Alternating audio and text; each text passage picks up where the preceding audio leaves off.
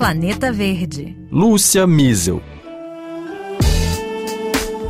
O governo brasileiro busca associar a presidência que exerce do G20 em 2024 a avanços na agenda do financiamento climático para os países em desenvolvimento.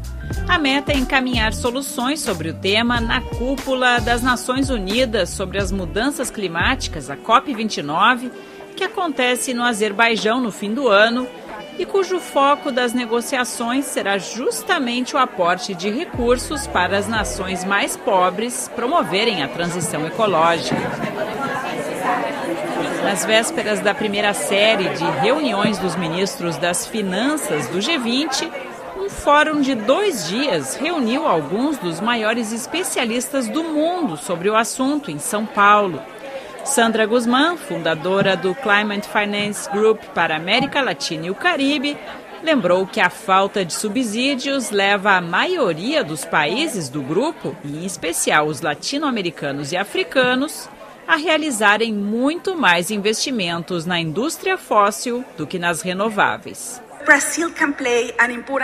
O Brasil pode ter um papel importante, construindo pontes entre países desenvolvidos e em desenvolvimento e atuando para reconstruir a confiança no nível internacional que nós precisamos para encarar todos esses problemas. Nathalie Unterstel, especialista em financiamento do Instituto Talanoa, lembrou que um recente relatório da Comissão de Finanças da Convenção do Clima avaliou em pelo menos 5,8 trilhões de dólares as necessidades dos países em desenvolvimento até 2030. Desse dinheiro, mais da metade deverá ser assegurada pelo setor privado e 25% por bancos multilaterais. No entanto, a mobilização do financiamento privado ela tem sido bastante modesta, né, mundo afora. É fácil falar, não tem sido fácil fazer. A economia convencional, digamos assim, a velha economia, ela mobiliza muito bem esse capital. Ela está aí fazendo muita coisa fluir.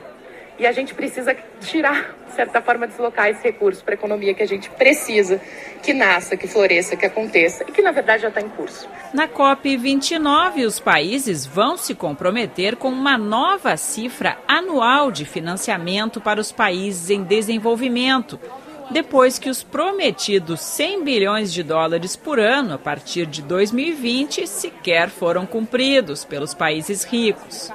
Um dos focos da agenda brasileira do G20, a reforma das instituições multilaterais como o FMI e o Banco Mundial, converge com o objetivo de facilitar a arrecadação e a entrega de recursos para os países que precisam do dinheiro para a transição energética.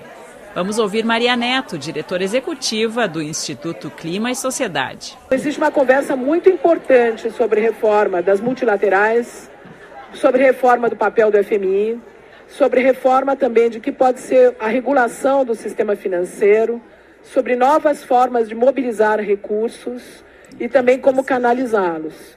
E essa conversa, apesar de ser mais ampla que a, que a questão do clima, ela é fundamental para os investimentos de clima, porque os riscos e os custos e as dificuldades, muitas vezes, de investir mudança do clima são justamente é, uma, uma das grandes barreiras também para o financiamento.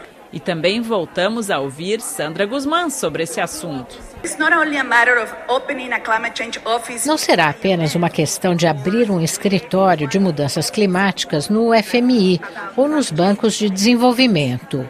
As instituições financeiras internacionais precisarão ser profundamente reformadas, com mudanças nos propósitos delas, que deveriam passar a ser proteger florestas, investir nas pessoas, criar empregos e serem pensadas da base para o topo, e não do topo para a base.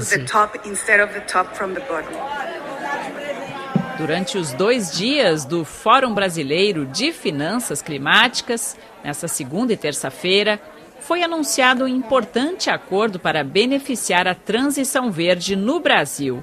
A Glasgow Financial Alliance for Net Zero, que atua junto a quase 700 instituições financeiras do mundo, se uniu ao BNDES e à Bloomberg Philanthropies para apoiar projetos no país. Mark Carney, enviado especial do secretário-geral da ONU para Ação e Finanças Climáticas, ressaltou que o financiamento é a única maneira de dar escala às soluções que reduzem efetivamente as emissões de gases de efeito estufa, em vez de alternativas menos eficientes no combate à crise climática, como o comércio de créditos de carbono. Sim, nós podemos precificar o carbono e termos um mercado de CO2. E sim, o Brasil é um líder na bioeconomia. Mas tudo que a natureza nos dá não tem um preço. No fim das contas, os mercados não têm valor, mas as pessoas têm. E muito do que está acontecendo com a natureza é resultado das nossas decisões. As pessoas estão no centro dessa transição climática. Planeta Verde de hoje fica por aqui. A gente teve edição técnica do Pierre Zanuto. Até a próxima quinta com um novo assunto aqui direto de Paris.